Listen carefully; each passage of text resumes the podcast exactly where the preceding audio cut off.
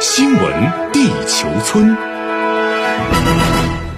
欢迎来到新闻地球村，我是小强。我们首先来关注中方痛斥加拿大众议院涉及新疆议案。当地时间二十二号，加拿大联邦众议院不顾中方严正立场，执意通过涉疆动议，诬称中国对新疆维吾尔族等实施所谓种族灭绝，鼓吹更换二零二二年北京冬奥会举办地。分析师指出，上述涉疆议案出炉大背景是自2019年12月孟晚舟事件之后，加中关系迅速跌入谷底。之后，加拿大两名公民在中国被捕，并被控犯有间谍罪。此事被加拿大政客用来渲染对华不满情绪。此外，由于新冠肺炎疫情爆发，加拿大政坛普遍预计，新一届联邦议会选举可能会提前到2021年夏季举行。因此，加拿大各反对派紧锣密鼓提前布局，准备在今年将特鲁多内阁赶下台。需要指出的是，包括特鲁多在内，所有加拿大联邦政府阁员当天几乎全体缺席投票。可以说，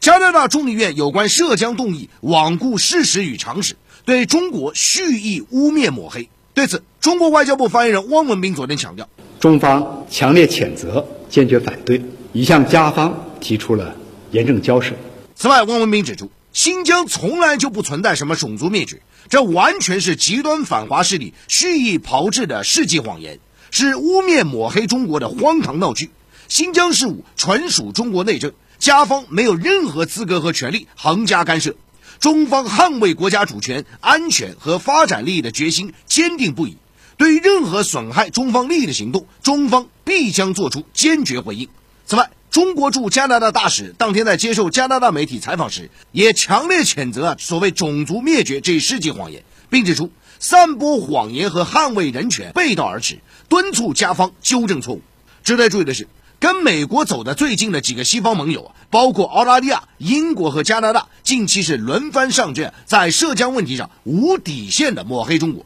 部分人士呢，更是把所谓新疆人权问题和北京冬奥会进行捆绑。不过，他们绝对不可能得逞。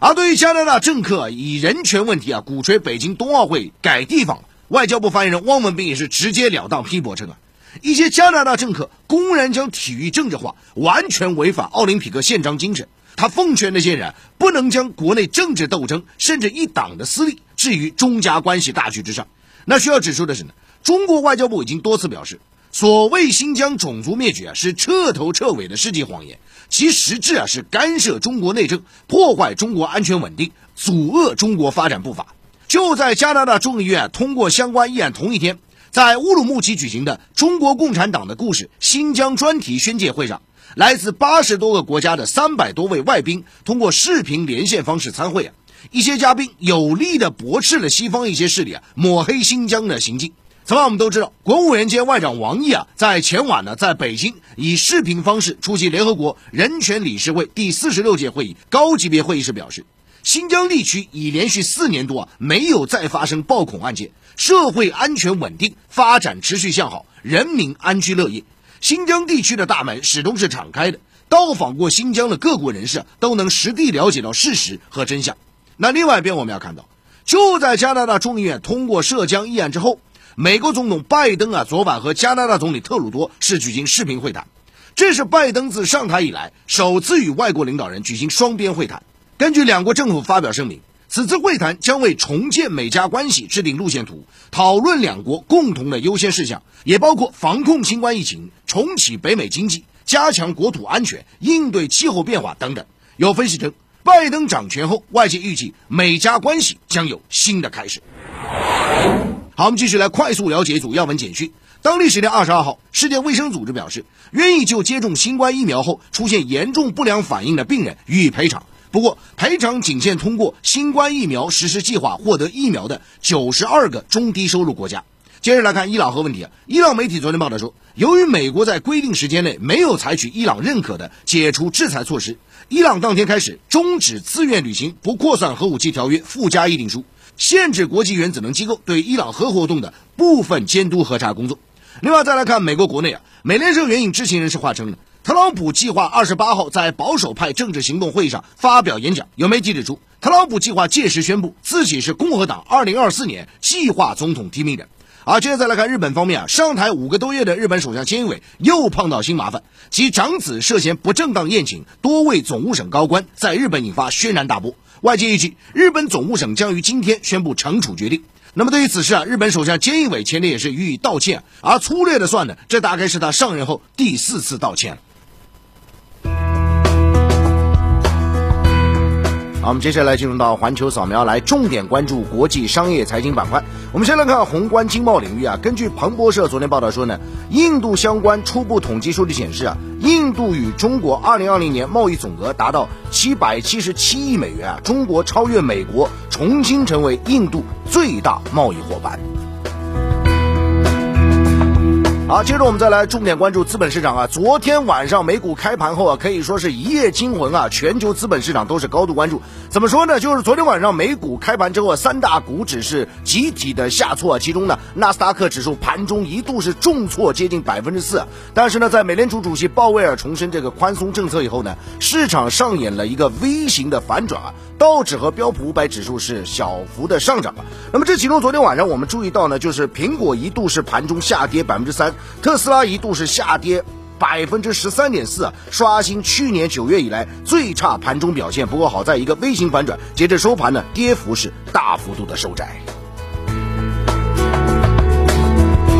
那么对于目前的状况呢，摩根斯丹利就分析说啊，现在呢整个周期性的这样一个板块啊更具有吸引力啊。那正好说到周期性，我们看看大宗啊。那么近期呢，大宗商品价格是一路飙升啊，全球市场上出现了很多关于新超级周期的讨论啊。除了原油之外，近期有色金属，我们这两天一直在跟大家讲啊，出现了一个集体上拉的行情。那么截至昨天收盘呢，伦敦金属交易所铜价最高是上冲到每吨九千三百零五美元啊，再创二零一一年八月以来新高。所以昨天你看，整个包括江西铜业啊，整个的铜板块，包括像这个冶金板块啊，也是在往集体的上冲啊。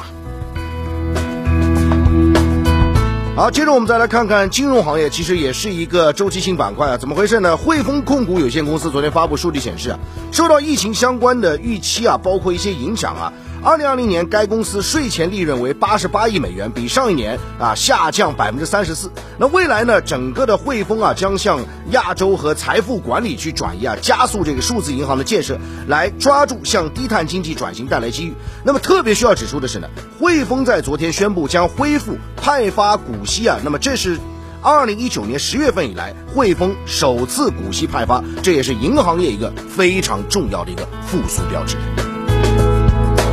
所以整个银行周期板块，大家也是要密切关注。接着我们再来看看科技传媒板块啊。澳大利亚政府昨天宣布呢，与美国社交媒体平台脸书协商以后啊，澳大利亚政府将修改啊相关媒体议价的准则，包括修改其中的强制仲裁机制啊。这份声明说呢，修改后的这个议案加强了保护一些小型媒体企业和出版商的影响力。也就是说，他们在跟科技巨头在较劲的时候啊，科技巨头如果用他们内容的话，适当的啊要支付一定的报酬。本来说要支付很多。现在呢是适当啊，那对此呢，科技巨头脸书表示满意啊，已同意呢近期将恢复澳大利亚用户在平台上分享和阅读澳大利亚媒体和国际新闻内容。